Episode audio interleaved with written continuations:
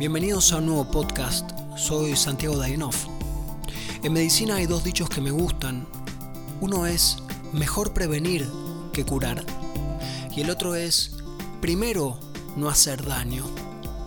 Esto me lleva a presentar a Tatiana Goldman, que es Health Coach certificada, y nos va a contar de qué se trata. Nos va a contar de qué manera empezó a interesarse por la alimentación a partir de sus hijos, a partir de un encuentro con un pediatra, a partir de darse cuenta de qué formas, a través del estudio y de ayudar a otras personas, ella constantemente también se está transformando. La humildad por sobre todas las cosas, la investigación, pero por encima de todas esas cosas, el amor.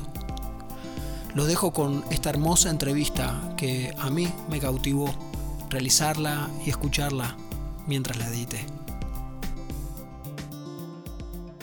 Me llamo Tatiana Goldman, me encuentran en Instagram como tati.goldman. Soy health coach en nutrición holística. Eh, soy, o sea, soy, soy coach hace cuatro años y tengo un camino recorrido en comunicación en ONG, en gobierno y en, en marcas de alimentos saludables. Y bueno, hice como un, largo camino, empecé trabajando en moda, soy fotógrafa, trabajé en moda y un día no di más. Dije, necesito hacer algo donde yo sienta que, que dejo una huella. Y ahí entré a una, a una ONG que promueve sustentabilidad. Y ahí me cambió el mundo completamente. Empecé a leer sobre alimentos, a preguntarme de dónde vienen las cosas, digamos, ¿no? También, ¿no? Como, como las cosas como, como objetos y como algo con una cadena de producción y me empezó a interesar mucho esta cuestión del, del preconsumo y del postconsumo, de dónde sale lo que, de dónde sale lo que comemos, cómo fue criada la vaca, cómo fue criado el pollo, eh, cómo fue cultivada la verdura.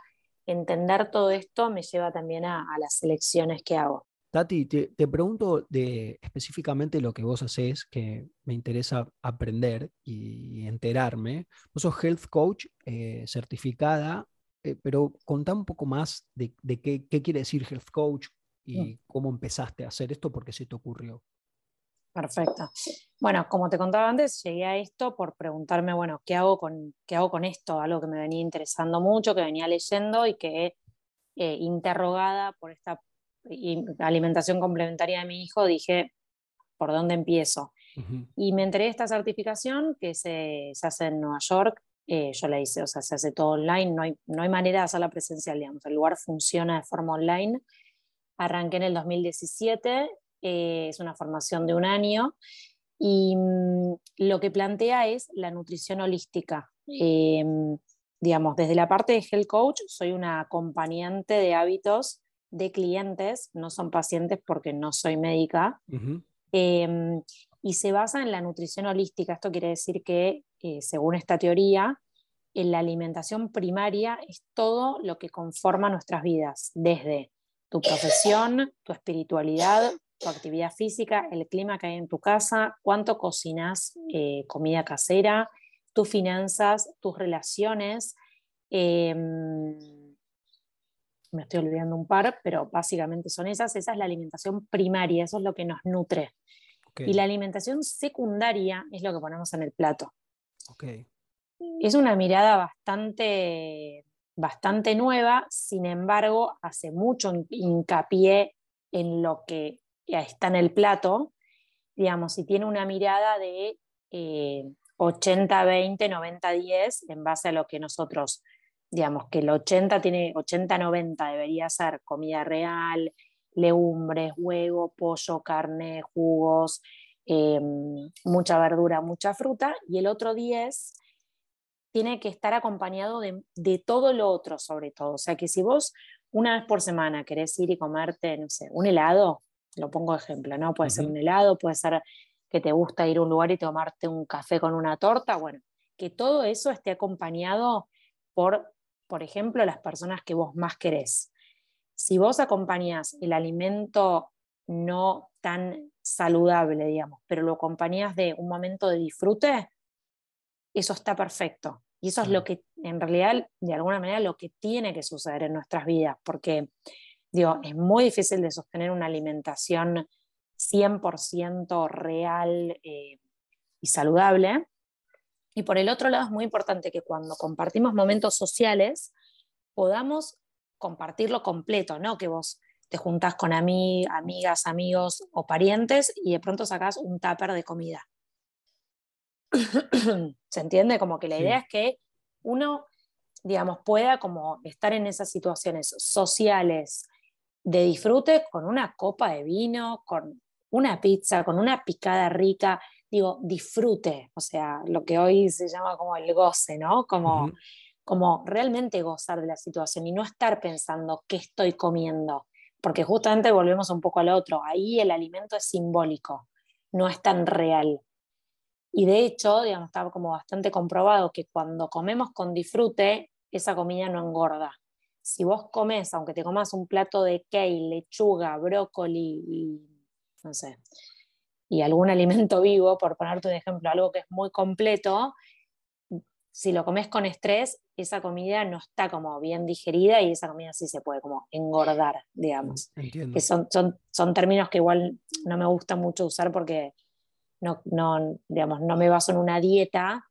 Entonces, digamos, lo que tiene esto también es que no, nunca te van a dar un plan donde hay una dieta, digamos, eh, sino donde, donde se encuentra el mejor menú para una persona. No, es no está basado en la restricción. Entiendo. Digamos, al no estar basado en la restricción, en lo que está basado es en que se haga un cambio de hábito, ¿no? Como viste, no, no la famosa dieta de la pechuga de pollo con la calabaza, que es una tristeza, sino que uno pueda comer como, digamos, abrir el espectro, hacer todas las semanas un vegetal diferente, cocinarlo de forma diferente, ir agregando colores, probar, condimentar rico, como todo eso y también sobre todo perderle el miedo a esto de, pero esto tiene mucha grasa, esto es mucha proteína, que también es un temón, eh, justo que vos me hablabas de, tu mamá y de tu papá, esto de los hábitos, como que mm, sobre todo creo que la generación más grande es la más difícil porque está muy... Eh, está muy eh, muchos años de creer, viste, como, pero si como dos huevos voy a tener colesterol alto. Bueno, pero ¿qué comes durante el día? No, me bajo un paquete de cerealitas. Ah, Ahí está la grasa mala, no los dos huevos. Claro. Em, sí, son cosas que están muy arraigadas en las generaciones más del, 50, del 60 para atrás, ¿no? Este, o, quizás hasta más, más adelante también. Este, a mí me, resulta muy importante lo que decís, me, llega el hecho de no, no es tanto lo, lo, que se come, sino cómo se disfruta eso, y eso está acompañado de personas y me hace pensar en todo lo que, todo lo que está alrededor de la comida, que es el ritual de la comida, ¿no? El ritual, insisto, esto que decías, de prepararlo, de comer con gente, de, pasar, pasar un buen momento, todas cosas que a veces no se tienen tan en cuenta eh, a la hora de pensar los alimentos. Totalmente. De hecho, eh, me haces acordar a una vez que, que tuve terapia y le contaba, ¿no? Como el estrés a veces que genera, como esto también, ¿no? De la nueva vida, querer llegar con todo y qué sé yo, y que por ahí como madres nos vemos en la cocina en el momento de la comida, viste, con 10 ollas revoleando huevos y mm. palta y queriendo hacer la comida más saludable y terminas tan agotada que terminas casi sirviéndole el plato con odio, como tipo, te cociné la comida y me acuerdo que mi terapeuta de ese momento me decía, la verdad, en ese momento es mucho mejor que le hagas unos fideos de harina blanca de supermercado, pero que no te lleve esa cantidad de tiempo y ese nivel de estrés, y se lo des con amor. Como que de nuevo, ¿no? Está como el alimento real y el alimento simbólico. Si el alimento real lo vamos a dar, te voy a revolear el plato porque me da bronca estar cocinando 10 horas, hazle un plato de fideos blancos con amor, cómanlos felices, y es mucho mejor te lo digo y me lo digo, ¿eh? o sea, me cuesta, me, cuesta un millón realmente hacer el, plato de fideos blancos, no es que es algo que me que digo, mm, una vez por semana lo hago y me relajo, cero, o sea, yo soy más la estresada eh, y que, termina llegando, viste, como Digo, y, cada día voy tratando de mejorar el no tener que llegar a las, no, no preparo la comida a las 7 de la tarde. Digo, planifiqué antes, eh, me ocupé el domingo, por ejemplo, a la noche de, bueno, qué se come, qué recetas voy a hacer, cómo reciclo esta receta, que eso es mucho de la nutrición holística, es como el gran lema es cocinar una vez y comer más de dos, porque no es la idea que estemos todo el día en la cocina, sino vivimos para comer. Claro. Y no comemos para vivir. O sea, Buenísimo. Eh, es como que es, todo como ir haciendo un equilibrio. Y bueno, y creo que también en esto, ¿no? Como de la maternidad también se ve como muy eh, blanco sobre negro, esto de que, bueno, somos más las mujeres las que cocinamos, eh, las que nos preocupa eso, ¿no? He escuchado muchos padres, bueno, le hago unas patitas y resuelvo. Bueno, pero ¿a qué costo?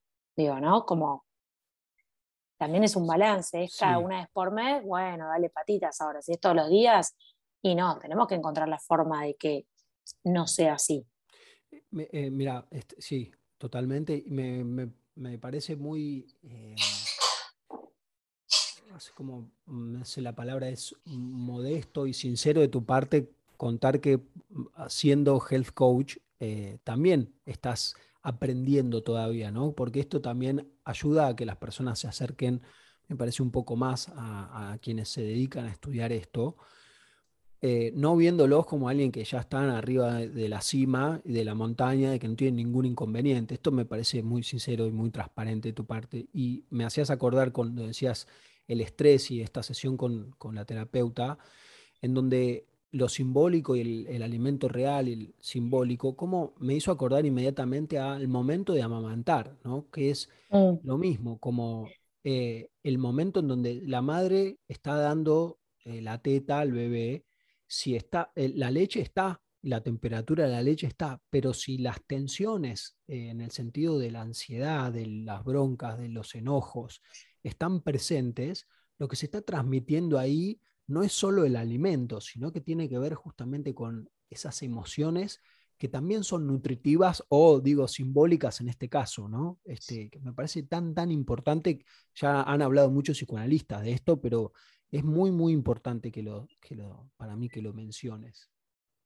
Totalmente, totalmente igual con respecto a esto que decías de, no estar en la cima y todo eso, yo creo como que, o sea, yo estoy como muy lejos de eso, yo estoy como todo el tiempo tratando de aprender, de, viste, como de, de superarme yo misma, o sea, como que hace poco me acuerdo que lo puse en Instagram y mucha, mucha gente me respondió como que la comparación es conmigo. O sea, yo, pues yo entreno casi todas las mañanas y empecé a levantar peso por primera vez en mi vida. Y en, en arranqué en enero, no podía levantarme una pesa de 3 kilos. Y hoy levanto una barra de 12 con, con 5 en cada lado. Digo, como que la comparación es conmigo. Obviamente, también eh, Instagram y las redes sociales son un lugar de comparación, de frustración, de ansiedad, que que si no sabemos manejarlo nos hace muy mal. yo lo último que quiero es que alguien me vea a mí como que muchas me dicen, por ejemplo, una me escribió hace poco que el marido a la mañana le dice, eh, hola Tati Goldman, mientras ella prepara la vianda. Eh, y por un lado, obvio, me, da mucha gracia, pero para mí, eh, yo estoy lejos de, creerme que estoy en la cima. Aprendo, te diría que con cada berrinche de mis hijos aprendo, o sea, y, voy tratando de, o sea, y tengo momentos que me saco y tengo momentos que digo, eh, me quiero eyectar yo, ¿viste? De, la faz de la tierra, como que esto es un montón, pero, pero también porque me lo tomo así. A veces, por ejemplo, un ejemplo es que mi hijo muchas veces me dice que soy mala porque no lo dejo ver mucha tele o sos mala porque no puedo ir al kiosco. Y yo le digo, bueno, pero ¿no es mala la mamá que le prende la tele tres horas al hijo? a ver, ¿por qué no pensamos al revés como es? Porque para mí es mucho más fácil prenderte la tele tres horas y tenerte callado, porque es, viste, es silencio absoluto. El problema es cuando se apaga la pantalla. Claro. Que vienen todos los reproches, si tengo hambre, tengo hambre, tengo sed, eh, quiero ir a hacer pis, eh, tengo frío. Ay, pero no te diste cuenta de nada mientras estabas viendo tele. Exacto, eso es lo que hablamos un poco del teléfono eh, y con la tele funciona lo mismo, que es donde, o sea, cómo la atención ya del propio cuerpo, de las necesidades básicas como tener ganas de ir a hacer pis, eh, o tener sed o tener frío, a veces quedan como anestesiadas, ¿no? Uf, tremendo.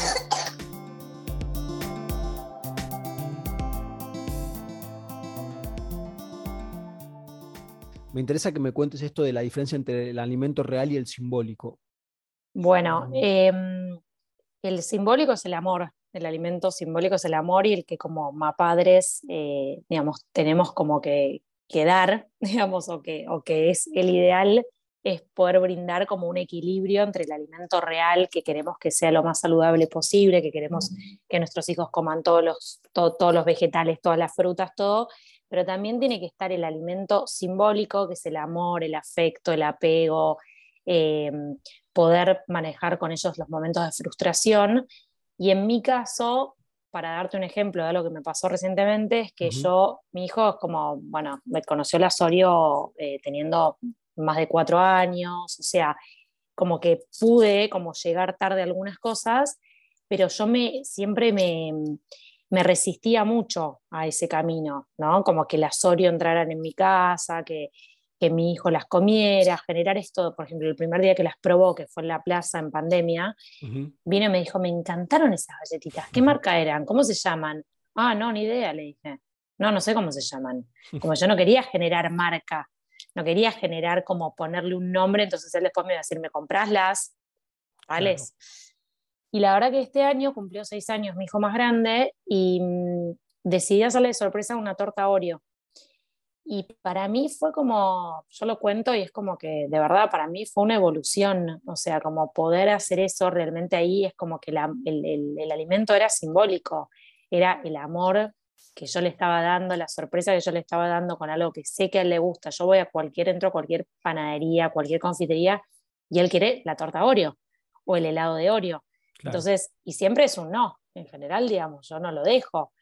Em, entonces, como que hacerle esa torta, estar, además la hacía a la noche porque no quería que la viera y, entonces me, ponía a la noche a hacerla el día que me puse a triturar las galletitas y bueno, llega todo un proceso, la torta para hay que frizarla, ir poniéndole las capas. Y yo me reía sola, decía, esto es evolución pura en mi vida, el alimento simbólico, y no me estoy basando en el alimento real. Claro. Em, bueno, y es algo que laburo mucho en mí y, para con ellos, ¿no? Yo creo como que la maternidad en ese sentido nos transforma porque tenemos que, laburar un montón de cosas que, eh, que son espejo, digamos, y que nos generan como el laburo que tenemos que hacer internamente. Em, a lo que decíamos eh, hace un rato antes de empezar a grabar, eh, esto que vos me comentabas de, bueno, eh, las viandas, digo, son todo un trabajo que, que bueno, que nos interpelan, ¿no? Que, yo contaba que cuando me iba lo de mi papá, mi mamá me hacía la vianda. Algo que si nos ponemos a pensar hoy, no pasaría, ¿no? O sea, hoy digamos, la deconstrucción que estamos intentando todos es que si un hijo un hijo se va a lo del padre porque están separados, ese papá es responsable de esa vianda. Claro. Eh, espera, ¿me, das un segundo, Santiago? Sí, sí, tranquila. Ya te dije antes, mi amor. Bueno, no sé por qué no avanza. Tenés que esperar un ratito. Ay, los niños y los dispositivos, es un planeta también. También. Bueno, es como ir aprendiendo en realidad. O sea, yo te cuento, yo me, hice, digamos, health coach, me certifiqué como health coach eh, una vez que mi hijo más grande había nacido y salí del pediatra y el pediatra me dijo, bueno, empezamos la alimentación complementaria, te doy la listita. Y me hice una lista que yo salí y me acuerdo que salí de ahí, la hice un bollo y la tiré a la basura. Y dije, bueno, ¿qué voy a hacer con esto? O sea, ¿qué, qué, cómo voy a resolver la situación? Porque va a comer, va a empezar a comer. Y la verdad que mi hijo más grande tiene seis años y nos parece como que es re poco tiempo. Y yo, sin embargo, siento que cambió mucho la información, el acceso a la información. Em, y bueno, es como que ahí dije, bueno, empiezo a hacer algo. Y empecé a estudiar. Yo venía de, muchos años de interesarme en la comida, en la comida real, en leer un montón de libros que hablaban de eso. Y fue como, encontré como un norte ahí me interesa esto que contás cuando saliste del pediatra y te dio la, toda la alimentación complementaria. Eh, digo, si te acordás algunas que aparecían y qué, qué fue lo que te generó digo, de, esa, de esa información que decidiste hacer un bollo, tirarlo y averiguar, estudiar. Em, bueno, tenía mayormente como harinas, o sea, tenía vitina, me, ponía que podía tomar, un bebé de seis meses que podía tomar helado una vez por semana. Me decía como, bueno, en, en, una heladería puedes ir y pedir crema americana o vainilla y puede tomar una vez por semana helado. Yo lo miraba, yo me acuerdo, en el momento yo lo miraba con una cara de, ¿cómo helado a los seis meses? ¿Con qué necesidad? Claro. Eh, digo, como con esto también del, del, mundo adultocéntrico, donde por ahí el pensamiento de él era, bueno, si ustedes van a tomar un helado, él puede tomar. Y yo ya en ese momento yo pensaba, yo puedo no tomar el helado para que él no quiera. Digamos, puedo eh, hacer eso cuando él está durmiendo, ¿no? Como que creo que en, estos años cambió mucho eso, como antes, ni hablar del cigarrillo, o sea, cuando yo nací se fumaban los cigarrillos en los aviones. Claro. Eh, y hoy lo vemos como impensable. O sea, ojalá dentro de 30 años nos resulte impensable que, un chico coma eh, golosinas en el colegio, por ejemplo. Pero me parece como que los cambios se van dando muy graduales. Yo en esto soy como más, eh, me pongo muy, como que es mi batalla, ¿viste? Y me pongo muy talibana. Y lamentablemente es como, es, es, muy difícil, pero es como que yo me di cuenta que si no sos como muy tal talibán o talibana, no, no sucede, ¿no? Como que si uno es tan flexible, la realidad, la realidad es que todos los días pasa algo. O sea, un día hay un cumpleaños, otro día va con un abuelo, una abuela sale y, ¿viste? Y también es muy generacional. Al principio, mi abuela, o sea, la bisabuela de mis hijos, les traía cosas por ejemplo, cereales de, caja de supermercado, porque me decía, bueno, como no me dejas traerle una golosina, le traje esto. Claro, yo automáticamente lo sacaba de la vista de, mi hijo más grande, que en ese momento yo entendía, porque es un cereal que es una golosina. Claro. Eh, y es muy generacional esto, bueno, pero ¿qué le puedo traer? Me decía mi abuela, que tenía ochenta, y pico de años, ¿entendés? Y para ella es como, pero ¿cómo no le puedo traer un paragüitas? Y la verdad es que aprendí a evangelizar un montón, o sea, te digo que a mi abuela, a mi suegra y a mi mamá las tengo muy evangelizadas y les traen yogur de coco, alguna barrita que yo chequeé los ingredientes y les dije, esta sí, algún jugo de manzana que está bien porque es solo fruta. Y la verdad que es difícil, o sea, en general todavía esto sigue siendo bastante contracorriente. Total me interesa algo que decís cuando hablas de lo que es adulto céntrico versus niño céntrico. Me hace acordar a, Melina Bronfman, que seguramente la conoces. Esto que vos decís de vos podés decidir dejar de tomar helado para que tu hijo no tenga, no te vea tomar helado, no tenga ganas ni de imitarte ni de probar. Eh, que eso es una tarea que es, es bastante complicada o compleja, especialmente porque, bueno, vos eh, comías Sandy, ¿no? Que charlábamos de esto. Entonces, es como que, digo, vos ya tenés la información del placer que produce comer algo dulce, una golosina. Entonces, es un esfuerzo que es muy grande el que estás haciendo o el que hacen muchas personas que están en esto. Sí, lo que pasa es que mm, en lo que decís, yo, por ejemplo, eh, hoy, en realidad yo no lo hice nunca, creo que esto es porque a mí la maternidad me transformó mucho. Yo nunca, desde que soy madre, me iba a la cocina a las 10 de la noche a comerme el alfajor que no me comía delante de mis hijos. Que, digo, hay muchos memes y hay muchas cuentas que lo, lo, lo relatan en forma muy graciosa, esto de como meterse mil, eh, no sé, una, un alfajor y cuando te mira tu hijo tenés la manzana al lado y, tipo, y se ríen es muy, eh, digo, que es muy gracioso y está bien el chiste, a mí nunca me pasó, real nunca me pasó. Yo me fui transformando mucho en la alimentación de la mano de mi hijo más grande y para mí hoy una golosina es un dátil relleno de mantequilla de maní bañado en chocolate amargo. O sea, esa es mi golosina del día de hoy. Em, por ejemplo, sí te puedo contar que el papá de mis hijos sí muchas veces va y se come un alfajor que tiene escondido en la heladera y se lo come a las 10 de la noche cuando ellos ya se durmieron. Em, y, digo, y no está mal ni una cosa ni la otra. Yo creo que es ideal eh, enseñar con el ejemplo como ellos saben que yo como el dátil con mantequilla de maní, hoy ya me piden eso. Y para ellos eso es algo dulce después de comer. Claro. Y creo que, esta es la clave, ¿no? Como enseñar desde el ejemplo, ¿no? También la actividad física, el tema de las pantallas, que es recontra difícil porque cuando yo trabajo con el teléfono, ellos me ven con el teléfono en muchos momentos. Y ojo, a veces no estoy trabajando, estoy pidiendo un turno con el pediatra, estoy pidiendo las milanesas que compro, estoy, viste, el teléfono es como se volvió tan eh, multi, multitareas que también es como un objeto que genera, ¿y pero por qué vos estás con el teléfono y yo no puedo mirar tele? Claro. ¿No? Y como ahí también hay como todo un juego de imitación y de, bueno, de, mucha, de mucho balance.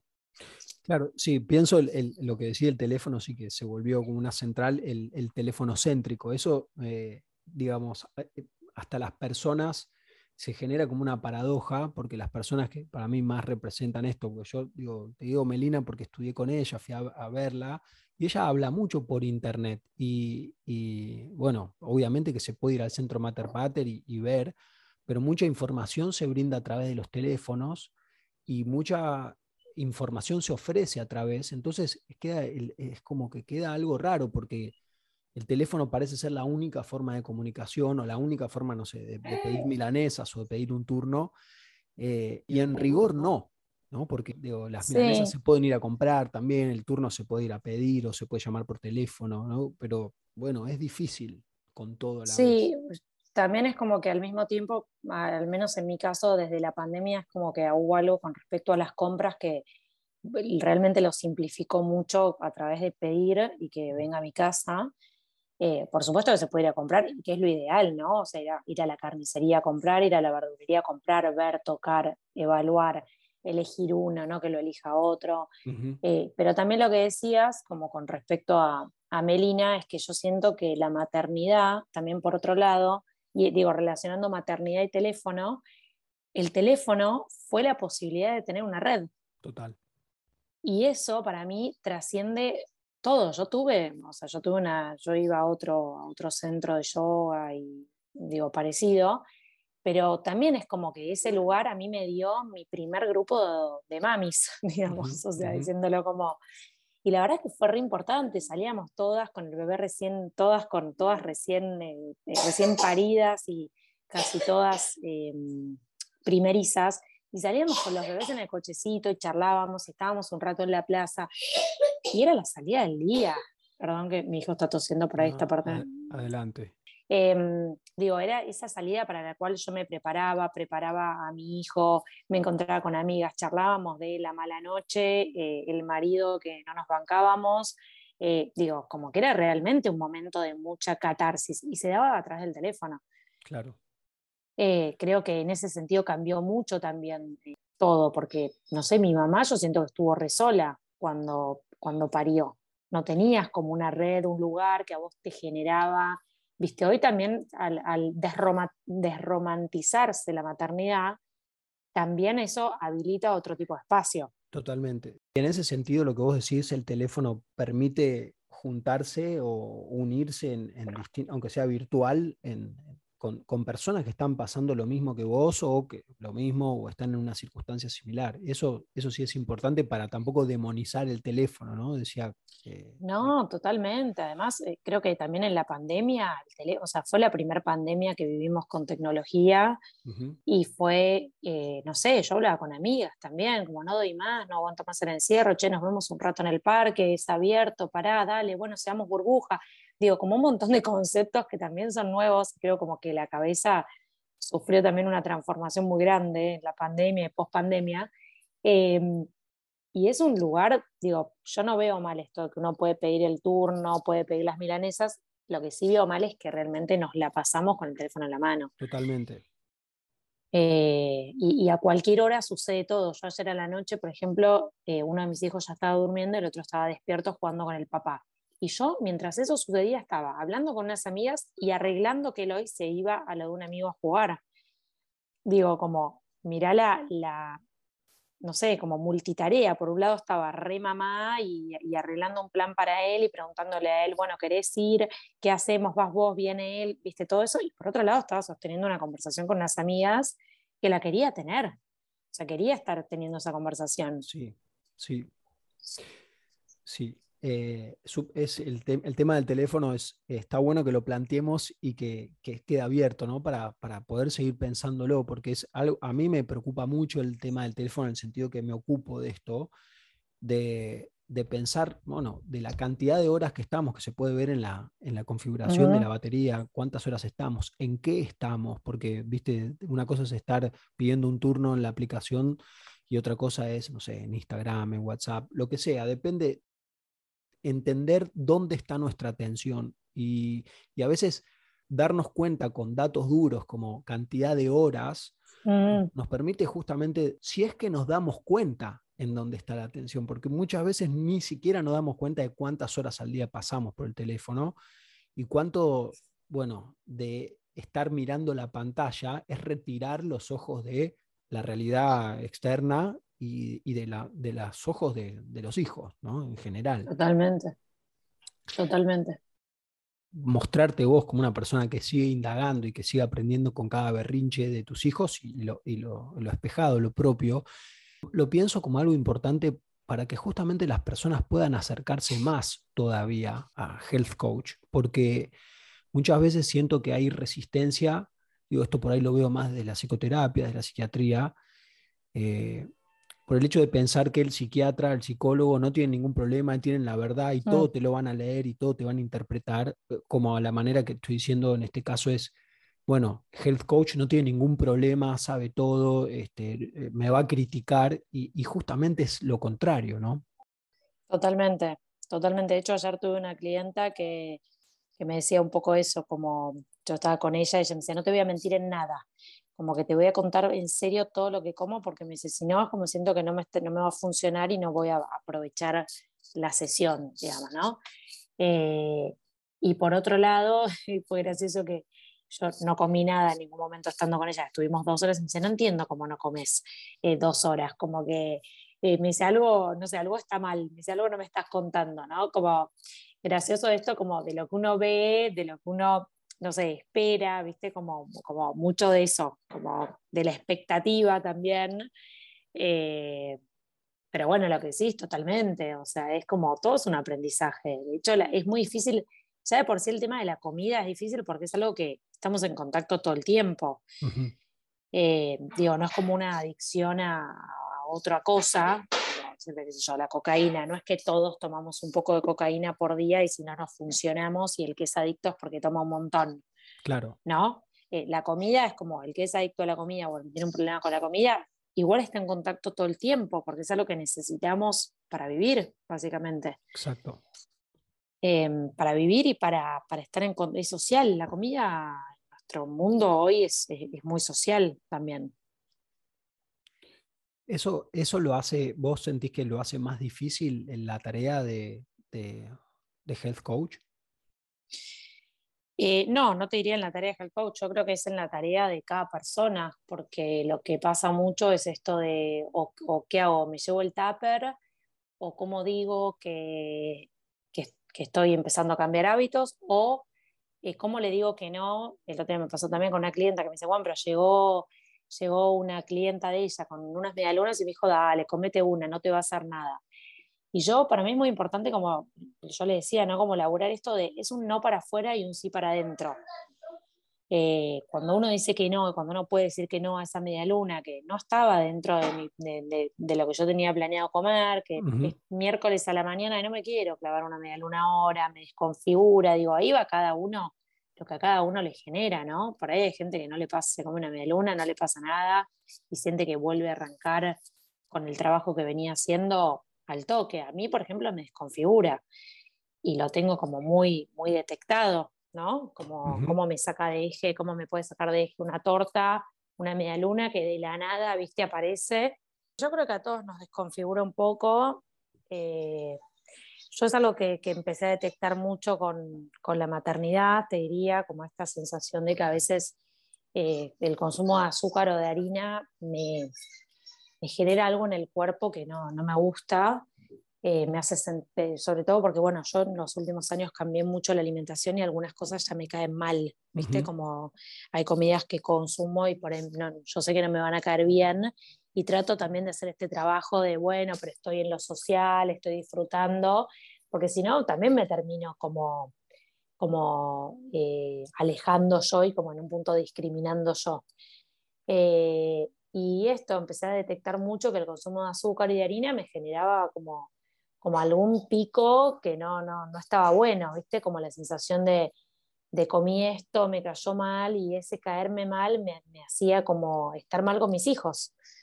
Eh, y siento que también es un laburo de la maternidad como, como regularse para estar bien eh, con tu hijo, con tu hija, con tus hijos, como que hay que poder regularse. Yo creo que, y en esto vos sabrás mejor que yo, como esta sensación donde todo se sobreimprime y viste como es la historia esta de cuando escuchamos llorar a nuestros hijos, eh, es como que la vivencia es que se sobreimprime qué nos pasó a nosotros cuando llorábamos. Total.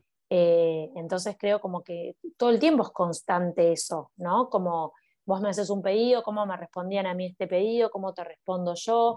Y creo que ahí, viste, es como, no sé, yo trato de vivir con mucha conciencia. Entonces voy tratando como de, viste, de aprender de todo y como, bueno, eh, nada, como, cómo uno sale de esas situaciones en realidad.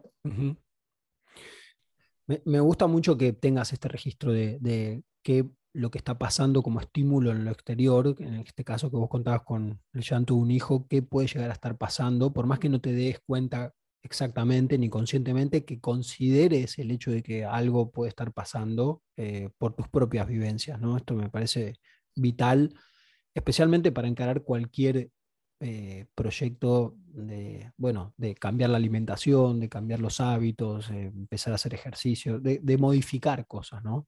Que, no es solo lo que se está cambiando, no es solo el alimento, sino las vivencias y las emociones enlazadas sobre impresas, todo esto que estás diciendo, me parece fundamental.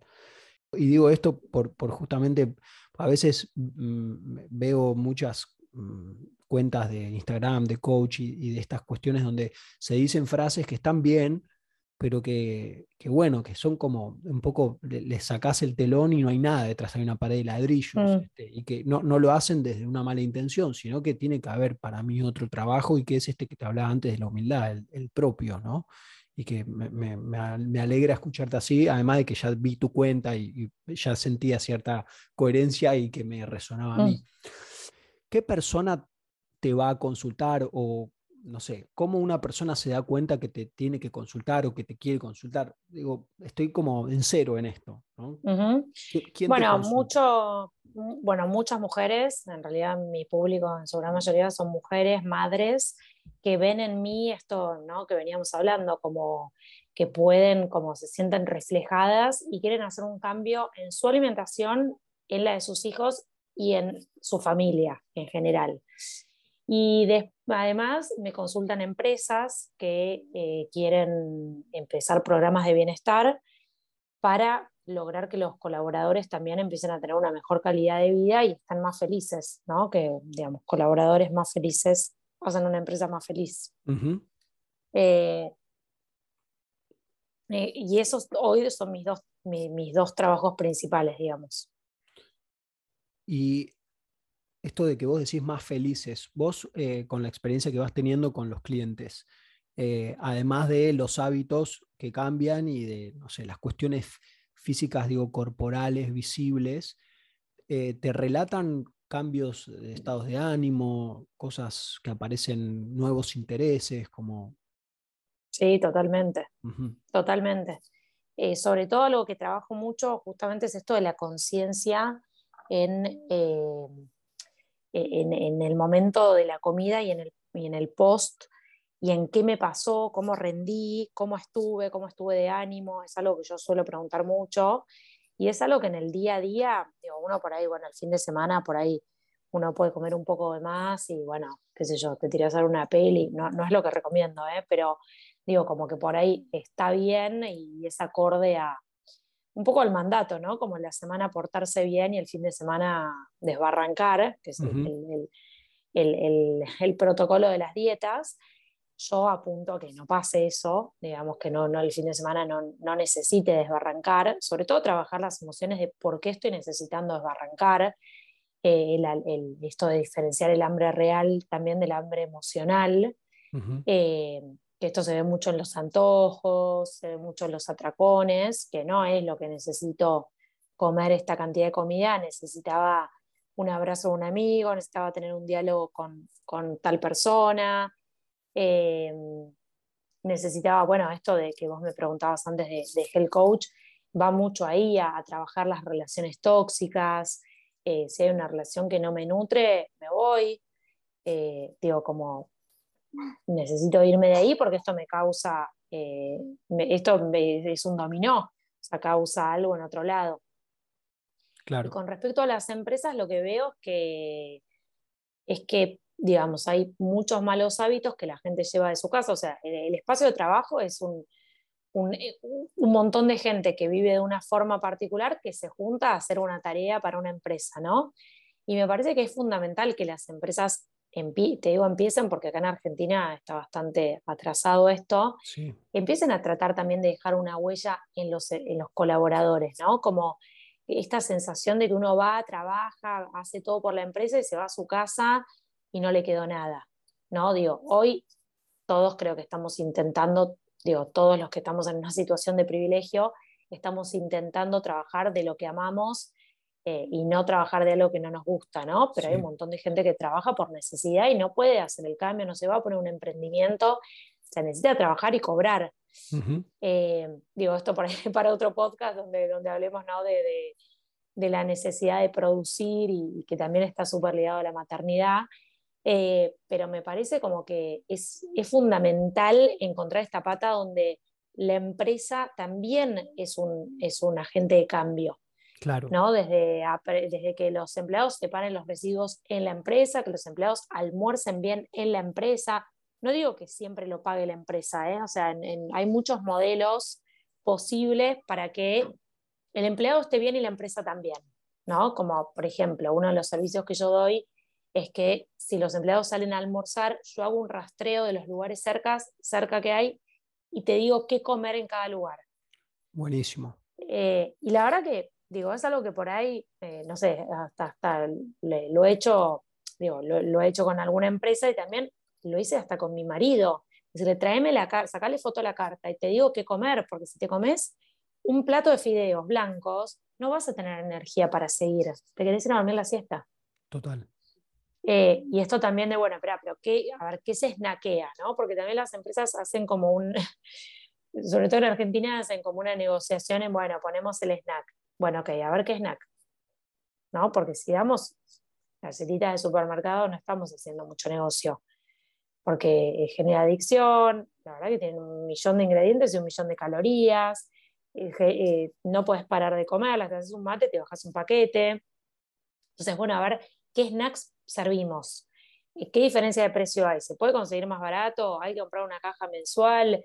¿Hay que comprar por colaborador? Digo, por eso digo, hay como diferentes modelos de hacerlo, pero a mí me parece que es clave que las empresas empiecen a preguntarse por esto, por la diversidad de género, por, ¿no? Como que son un montón de cuestiones que para mí hacen a la empresa y hacen a la felicidad de los empleados al final del día. Total. Eh, cuando te escucho hablar así, me hace pensar en la empresa y el lugar de trabajo como una segunda escuela, ¿no? Porque hay muchas cosas que vos decís traen desde las casas, Hábitos que traen desde las casas y que se pueda enseñar en los trabajos a partir de ofrecer cosas o decir los lugares que hay para comer, se puedan enseñar cosas que no tienen que ver con la escuela literal, ¿no? con aprender de historia, matemática, lengua, sino con aprender cuestiones que no enseñan en las escuelas necesariamente. Y que me parece que es una gran oportunidad, no solo por el hecho de generar mayor felicidad en los, eh, vos decís colaboradores como empleados, ¿no? Es, lo claro, mismo. Sí, sí. En, los colaboradores, em, sino que se trata de que sea un ida y vuelta que no tiene que ver solamente con te doy este trabajo y vos me das este dinero, como una cuestión de enseñanza que genera un círculo que va y viene, ¿no? porque lo que se tiene en el trabajo se lleva a la casa y de lo de la casa se empieza a llevar al trabajo. Esto también ya, digo, ya pasa en las escuelas hoy, padres que no han tenido la oportunidad de ir a estudiar y los niños van a estudiar y van a la casa y a veces cuentan cosas que aprendieron y los padres terminan aprendiendo de eso porque no tuvieron Totalmente. la oportunidad. Entonces, esto me parece... Y si la tuvimos también. También, por supuesto, por supuesto, es una actualización permanente. Pero lo que vos decís de los trabajos cambia la idea de, esta, de, la empresa a quien vos vas a donar tu sangre, digamos, eh, dicho de una forma bruta, ¿no? Pero por, un sueldo, darles cosas positivas a las personas que tienen que ver con, con aprender de sí mismos, ¿no? no, totalmente. Igual lo que, lo que decías en un momento de esto de, de lo que la empresa da es lo que se llaman los beneficios. O sea, las empresas, en general, muchas, tienen beneficios llamativamente, te cuento este dato porque es como muy loco, los millennials, o sea, la, generación de los millennials es la que más evalúa los beneficios. Claro. Y es la que más pronto se va a ir de una empresa si esa empresa no le da un beneficio. Por ejemplo, eh, digo, empresas, te menciono las más conocidas, Google, Facebook, son empresas que tienen muchos millennials trabajando y que son las que más beneficios tienen, digo, desde un lugar donde juegan al metegol para distenderse, un, sillón en el que se pueden tirar un rato, no siempre trabajan en un escritorio sentado en una silla, sino que tienen reuniones eh, en el piso, ¿no? Como, como que estos beneficios que por ahí, a ver, no, obviamente no es lo mismo para un millennial un beneficio así, o sea, yo como madre y lo que yo apunto a trabajar en las empresas donde hay muchas madres también es, a la madre no le des eh, un buraco, digo, por decirte un juego más eh, no mete gol, ¿no? No le des un buraco. A la madre vos le tenés que dar eh, la mitad del viernes libre para que ella se pueda ir a su casa. Total. O tenés que, recortar la cantidad de horas. Lo que una madre, ah, digamos, lo que una persona antes hacía en ocho horas, una madre te la hace en cuatro y se volvió a su casa. ¿Entendés? Y fue a buscar a su hijo al jardín, o fue a su casa y se puso a cocinar, digo, o se fue a hacer un masaje, ¿no? También como hablando de, digo, de esto de autorregularse y el, lo que se llama el self-care, ¿no? Como el autocuidado, como que si vos tenés madres trabajando, tenés un abanico de oportunidades para, para beneficiar a esa mamá. Totalmente, totalmente. Eh, me haces acordar a una, una, amiga mía que me cuenta el otro día estaba trabajando en una empresa, que trabaja en una empresa importante, qué sé yo, y me dice que tenía la posibilidad de ascender y que no quería hacerlo porque ascender le implicaba más tiempo y más responsabilidades y eso le sacaba oportunidad de estar con sus hijos. Totalmente, es como esa, esta cuestión, ¿no? También como del, del ascender y de vas a ganar más plata, pero a, costo de qué? De estar menos en mi casa. Claro. Sí, un ratito más ya